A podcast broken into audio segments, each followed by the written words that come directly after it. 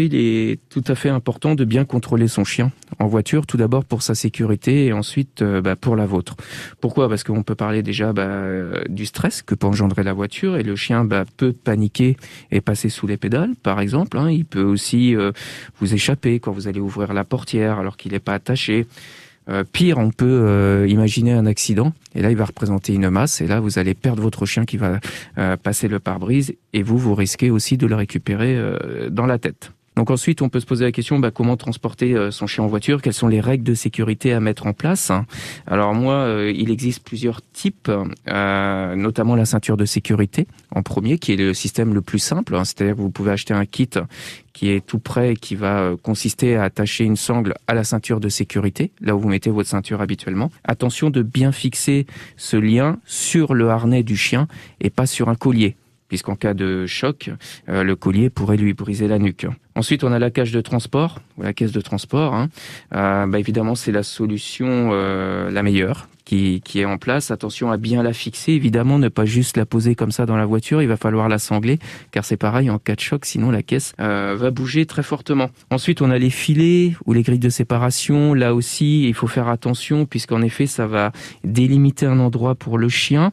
Ça va lui créer une possibilité de vous rejoindre, donc de passer sous les pédales, par exemple, mais ça va pas empêcher, en cas de choc, que le chien soit projeté. Ok, même si c'est un endroit euh, assez réduit. On va faire attention aussi d'apprendre au chien, sur ordre, à monter et descendre de voiture. Donc je conseille de mettre euh, deux ordres en place, monte, descend, à chaque fois que vous arrivez quelque part pour que lorsque vous détachez la ceinture de sécurité, il ne descende pas comme un fou. Un dernier point, si votre chien souffre euh, de stress en voiture, notamment vous le voyez saliver, les yeux un peu qui rougissent, surtout ne lui parlez pas utiliser ce qu'on appelle la loi d'extinction. Tout mauvais comportement non récompensé finit par s'éteindre de lui-même. Donc on récompense pas le mauvais comportement.